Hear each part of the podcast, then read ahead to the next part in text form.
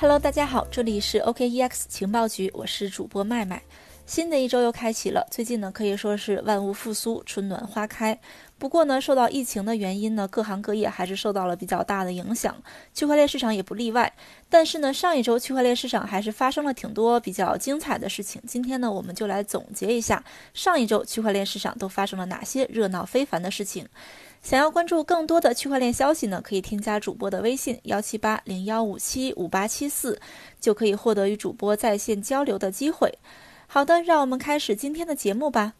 首先呢，我们来看一下上一周区块链金融市场都发生了哪些事情。第一件呢是关于央行的。根据央行网站消息呢，中国人民银行货币政策委员会二零二零年第一季度例会呢在三月二十六号在北京召开。会议指出呢，运用多种货币政策工具，保证流通性合理充裕，保证物价水平总体稳定。下大力气呢，疏通货币政策传导，继续释放改革、促进、降低贷款实际利率的潜力，引导金融机构呢加大对实体经济，特别是小微民营企业的支持力度。这可以说是一个利好啊。那么接下来这则消息呢，是关于 DeFi 的。三月三十号呢，根据 Coin Telegraph 的消息呢，以太坊分析公司联合创始人呢发表了一个数据，表示说，DeFi 交易在以太坊区块容量中的占比越来越大。这位负责人呢分析了以太坊交易在一段时间内产生的 gas 成本，包括由以太坊转账、简单的 ERC 二零交易以及通常与 DeFi 协议相关的智能合约之间复杂交互所代表的网络活动的占比。这里的每笔交易类别呢都会导致 gas 费用的不断增加。那么他认为呢，当查到这三种类别的交易占比的时候呢，数据显示，以以太坊和 ERC 二零转账的复杂交易数量稳步增加，复杂交易从约占网络活动的百分之五，这是大概是在二零一七年初，增至百分之二十至百分之三十，也就是最近几个月，并且呢，他补充到说，在一个理想的可扩展的区块链网络中，所有类型的交易都有增长空间。但在今天的以太坊呢，为了其中一种交易的增长，它必须蚕食其他的交易。下面的消息呢是关于 USDT 的。关于 USDT 呢，根据不完全统计呢，基于 View Alert 的监控数据呢，结合 DApp Total 的数据，自三月十二号以来呢，泰达公司也就是 USDT 的发行主体啊，至少对 USDT 进行了十八次增发，其中呢，这个单次发行数量以六千万枚 USDT 为主。USDT 的总体增发量呢，达到了十一点八四亿枚。近半个月内呢，USDT 的增发量已经占到了 USDT 在以太坊、波场、比特币 US 四条链上发行总量的近百分之二十。除了增发频率和增发量的上升呢，USDT 单次增发力度也在加强。那么是什么赋予了泰达公司如此大的权利呢？啊，说增发就增发。其一呢，就是稳定币是连接法币世界和加密货币世界的主要入金通道。其二呢，就是 USDT 在稳定币市场中呢具有压倒性的优势，所以呢它才会这么任性啊。这是关于 USDT 的。那么下面这则消息呢，是关于特朗普的。上一周的星期五呢，美国总统特朗普正式签署了美国史上最大的一篮子紧急援助计划。这个计划呢，通过一系列旨在帮助美国工人、小型企业和工业应对经济衰退的措施，为陷入困境的经济呢注入动力。上周三呢，参议院以九十六比零的票数呢，通过了这项法案。上周五中午呢，众议院批准了这个两万亿美元的经济刺激计划。这个法案呢，旨在应对新冠肺炎蔓延呢对美国经济造成的巨大冲击。今天最新的报道呢说，这个美国确诊的新冠肺炎病例已经超过了十四万例，而首次申请失业救助人数呢也激增至约三百三十万，是此前呢最高纪录的五倍之多，可以说又破了一个纪录。这个法案内容呢，包括对个人进行直接支付、更强有力的失业保险、对企业的贷款和补助，以及为医院啊、州啊和市政当局提供更多的医疗资源等等。那么，关于美国的这个救市计划呢，不知道大家有什么看法哦？它对原油啊、美股啊，包括加密货币在内的影响是怎么样的呢？大家可以来思考一下。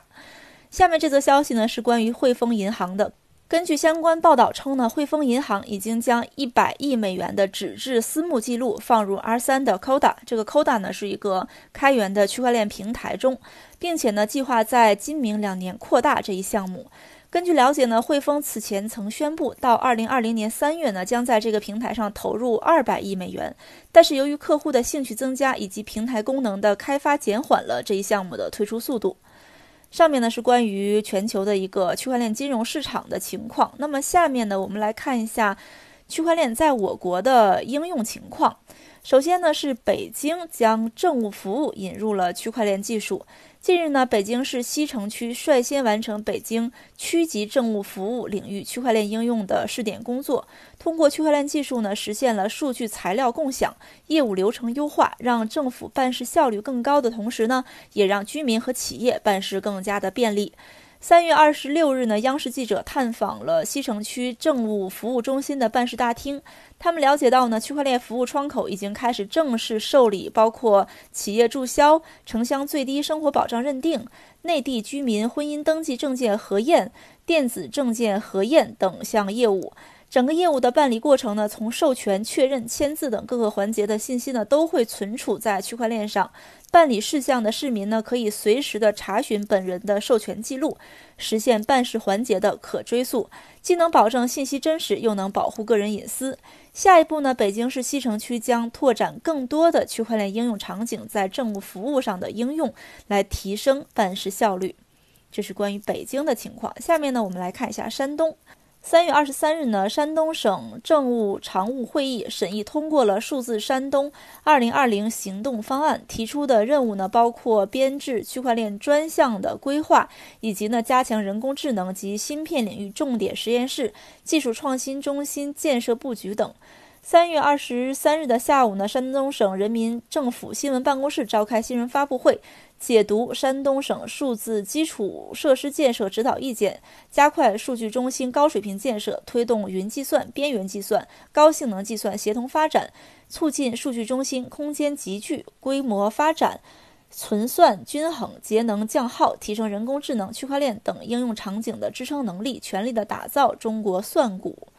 下面呢是关于福建的，为了进一步统筹推进疫情防控和经济社会发展呢，抓好疫情防控和科技创新重点的任务，福建省二十三号出台强化科技支撑服务疫情防控与经济社会发展的十二条措施，促进新技术、新规模、新业态企业的发展。内容包括呢，鼓励企业和高校院所重点开展大数据、物联网、人工智能、五 G 商用和区块链等新产业关键共性技术攻关和应用。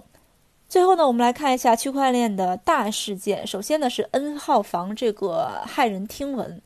骇人听闻的韩国 N 号房事件呢，成为近期的一个讨论的热点。而滋生这一犯罪事实的社交软件 Telegram 呢，也被迫的进入了大众的视野。